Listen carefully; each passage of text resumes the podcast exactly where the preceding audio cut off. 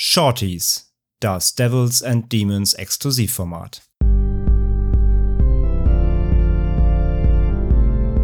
They're coming to get you, Barbara.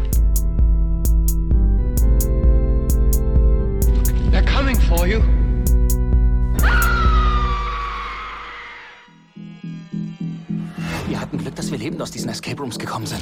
Ich muss wissen, dass die Verbrecher, die vier Personen getötet haben, zur Rechenschaft gezogen werden. Wir müssen sie aufhalten. Bin dabei. Hörst du das? Festhalten!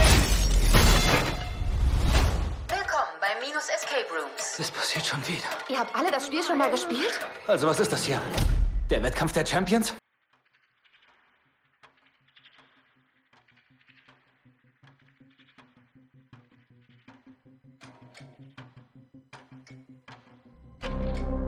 ...2019 inszenierte der Regisseur Adam Robitel Escape Room. Eine zahmere Mischung aus Saw und Cube für Teens, rund um den Hype um Escape Rooms.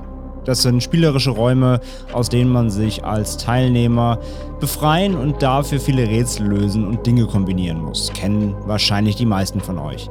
Der Film machte aus der spielerischen Idee tödliche Fallen.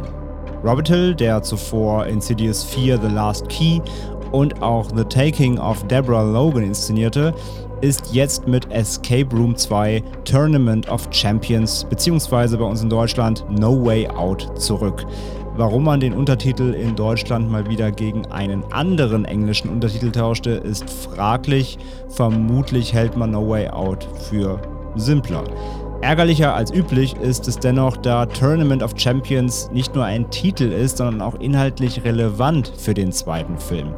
Denn im Nachfolger gehen die Escape Room Spiele natürlich weiter.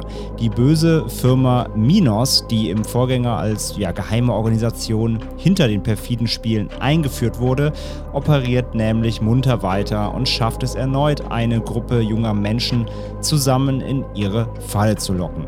Darunter befinden sich auch Zoe und Ben, die beiden Überlebenden aus dem ersten Film.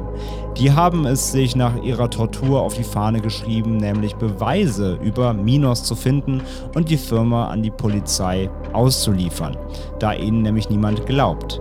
Kaum sind sie aber im ersten Escape Room des neuen Films eingeschlossen, einem U-Bahn-Waggon, stellt sich schnell raus, alle Beteiligten haben bereits schon mal in einem der Escape Rooms teilgenommen. Unfreiwillig natürlich. Sie sind eben alle Überlebende.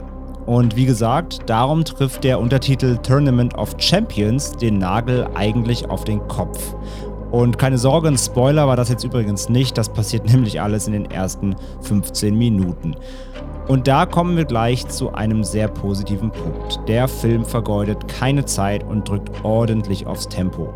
Das Setting ist durch Teil 1 gesetzt und der Film beginnt auch mit einem kleinen Rückblick auf die Ereignisse des Vorgängers, wer den nicht gesehen hat, das ist nämlich eigentlich auch gar nicht so schlimm und dann geht es auch schon Schlag auf Schlag durch die Räume. Mit knapp 90 Minuten hat der Film auch eine angenehm knackige Länge, da gibt es nichts zu beanstanden. Die Charaktere sind deutlich sympathischer als beim ersten Film. Zoe und Ben kennen wir ja schon und die beiden stellen klar die, ich sag mal Anführungszeichen, Helden der Geschichte dar. Aber auch die neuen Figuren kommen viel dynamischer und angenehmer rüber als die doch eher verquere Truppe aus dem Vorgänger. Und die Charaktere, die nerven, die sterben zum Glück auch relativ schnell, muss man sagen. Großen Spielraum für Charakterisierung gibt es insgesamt zwar nicht, aber zumindest hier und da erfährt man im Laufe des Films kleine Hintergründe über jeden Einzelnen. Die Escape Rooms selbst sind ja erneut sehr ausufernd und unrealistisch gestaltet. Das war im ersten Teil ja auch schon so. Hologramme, riesige Hallen, aufwendige Mechaniken. Man sollte echt ab Minute 1 seinen Suspension of Disbelief Schalter umlegen und über Realismus wirklich nicht nachdenken, sonst hat man mit dem Film grundlegend keinen Spaß. Was mir gegenüber dem ersten Teil deutlich besser gefallen hat, war das Vorgehen und die Rätsel in den einzelnen Räumen. Denn das erinnert im Film deutlich mehr an echte Escape Rooms, wer schon mal in einem war, ja. Zahlenrätsel, Dinge kombinieren, umdeuten, am Kniffe kombinieren. Das klappt alles gut und das wirkt hier deutlich cleverer und letztendlich auch spannender als im Vorgänger, wo die Räume eher immer so jeweils eine große Mechanik hatten. Und zusammen mit dem hohen Tempo entstehen so wirklich packende Momente, wenn die Timer ablaufen und die Gruppe gemeinsam versucht, die kniffligen Rätsel zu lösen, bevor sie der sichere Tod ereilt. Und apropos Tod, auch wenn die Räume wieder sehr böse und perfide Fallen besitzen, auf große Gewalt braucht man nicht hoffen. Wie auch Teil 1 ist Escape Room 2 nämlich sehr harmlos und Tode passieren eigentlich im Off oder es wird weggeblendet.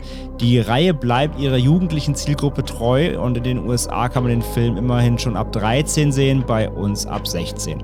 Erwartet also bitte bloß kein blutiges Gekröse, da müsst ihr dann doch wieder zu Saw greifen oder anderen Konsorten. Die Rahmenhandlung wird zudem noch von einem roten Faden durchzogen, der die ganze Lore der Reihe weiter anfeuert und zudem an Teil 1 anschließt, als aber auch Stoff für einen Nachfolger liefert. Das spoilere ich aber jetzt natürlich an der Stelle nicht. Ein dritter Teil wird meiner Meinung nach aber ziemlich sicher kommen. Mit 15 Millionen Dollar Budget war Escape Room 2 nämlich echt nicht teuer und allein der Vorgänger hat schon 155 Millionen an den Kinokassen eingespielt. Das Franchise ist also ziemlich sicher hier, um zu bleiben. Wer den Vorgänger mochte, macht mit Escape Room 2 nichts falsch. Der Film sieht gut aus, besitzt ordentlich Tempo, er wird nie langweilig, gibt keine Hänger und bietet so einige kreative Einfälle. Aber eben auch nicht mehr. Die Story und die Charaktere bleiben weiterhin flach und man muss sämtliche Realität wirklich ausblenden, wie gesagt.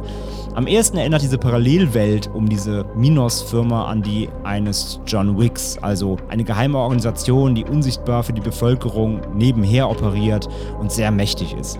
Wer damit kein Problem hat oder sowas sogar gerne mag, der wird mit dem Film echt soliden Spaß haben. Fürs Letterbox-Protokoll, das habe ich bei meiner Blood Red Sky-Kritik im Übrigen vergessen. Ich hole das jetzt gerne nochmal kurz nach. Da hatte ich 2 von 5 gegeben. Ich gebe Escape Room 2 3 von 5 Sternen, also leicht über dem Durchschnitt zum Vergleich. Ich habe dem ersten zweieinhalb gegeben. Ich fand also tatsächlich Escape Room 2 noch ein bisschen besser sogar als den ersten, weil er noch mehr Spaß macht und noch mehr richtig macht insgesamt. Der Film startet heute am 19. August, also am Tag der Veröffentlichung dieser Bonusfolge hier in den deutschen Kinos. Das war's für diesen Shorty. Ich bedanke mich bei euch allen fürs Zuhören und natürlich für euren Support. Vielen, vielen Dank an euch hier alle bei Steady und das war's von mir, André, für diese Folge und wir hören uns dann in der nächsten wieder. Macht's gut.